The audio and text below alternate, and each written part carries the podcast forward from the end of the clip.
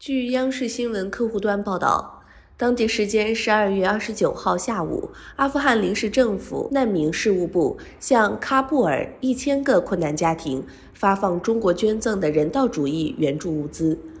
阿富汗临时政府难民事务部代理部长哈卡尼出席了援助物资发放仪式。他表示，当天来自喀布尔二十二个区，共计一千个困难家庭，在新年到来之前收到了这批援助物资。哈卡尼表示，一千个家庭每户都能分到的援助物资包括两件衣服、两至三条毛毯和二十公斤大米。这批援助物资是本月二十一号中国红十字会向阿富汗红新月会援助的价值一千万元人民币的人道主义救援物资的一部分，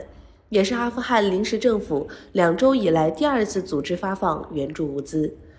哈卡尼在发放仪式上对中国表示了感谢，这些物资都是中国援助的，中国在帮助我们。未来，我们还会向阿富汗全国各省困难民众发放援助物资。感谢您收听《羊城晚报广东头条》，我是主播开言。